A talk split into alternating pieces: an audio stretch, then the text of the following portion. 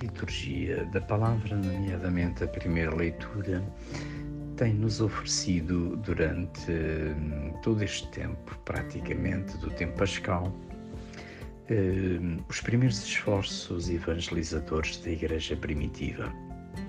São uma verdadeira epopeia fantástica, onde nós podemos ver eh, a beleza e o entusiasmo com que a Igreja nasceu. Numa das suas uh, viagens apostólicas, Paulo chega uh, a Atenas. Atenas era o centro uh, da religiosidade e também da intelectualidade, da cultura do mundo grego. e Paulo enfrenta-se com esta realidade de, por um lado, querer anunciar o Evangelho, mas ao mesmo tempo estar num terreno de grandes tradições culturais, religiosas e espirituais. Porém, como Paulo hum, se deixa conduzir pelo Espírito e com a criatividade que o Espírito lhe confere, encontra um elo de ligação para anunciar Jesus Cristo. É que no Areópago encontra um altar ao Deus desconhecido. Os gregos tinham uma diversidade grande de, de, de deuses e até tinham um altar ao Deus desconhecido. Paulo encontra neste, neste altar ao Deus desconhecido a possibilidade de anunciar Jesus Cristo como o Senhor, portador de uma salvação inesperada, mesmo sobretudo para os gregos.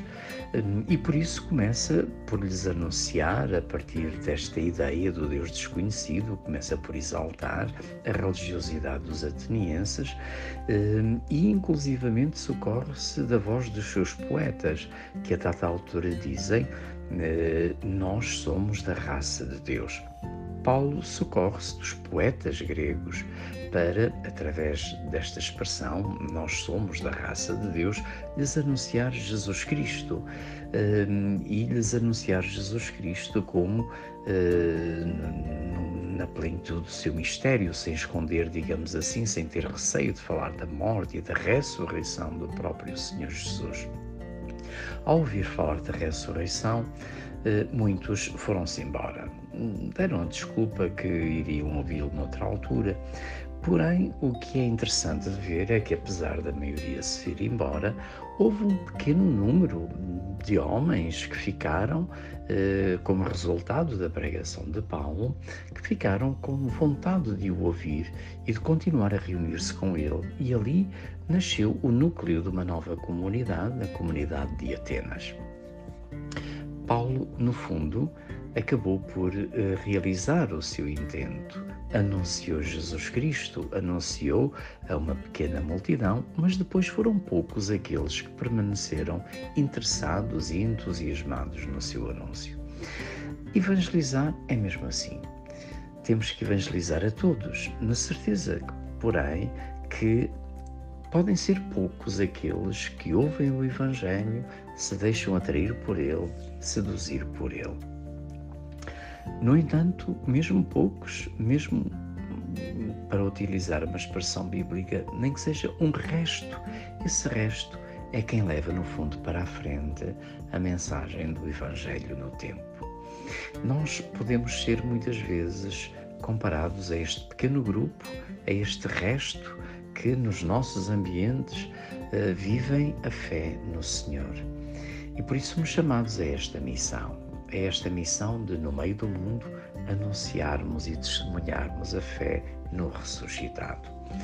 No Evangelho, Jesus tem andado nestes últimos dias também a preparar os discípulos para a vinda do Espírito Santo. Por um lado, a sua despedida para junto do Pai, mas ao mesmo tempo a descida do Espírito Santo. Jesus promete o Espírito, o Paráclito ou o Defensor.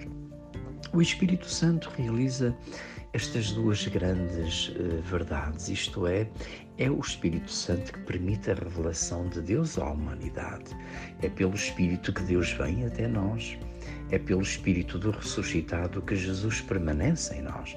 Portanto, de algum modo, o Espírito Santo é o sinal de Deus que desce uh, da sua morada até ao encontro da humanidade.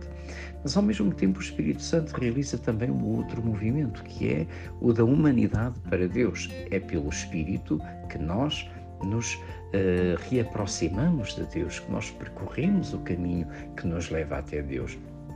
Vivemos no tempo do Espírito. Jesus anuncia a vinda do Espírito Santo e nós vivemos no meio deste mundo, muitas vezes que hum, nos faz cair nas rotinas e nos faz de algum modo esconder os sinais de Deus, devemos ser fiéis e estar abertos e atentos ao Espírito de Deus que se renova em nós, para que possamos assim viver no mundo de hoje os sinais da salvação que Jesus Cristo pediu aos seus discípulos. Thank you.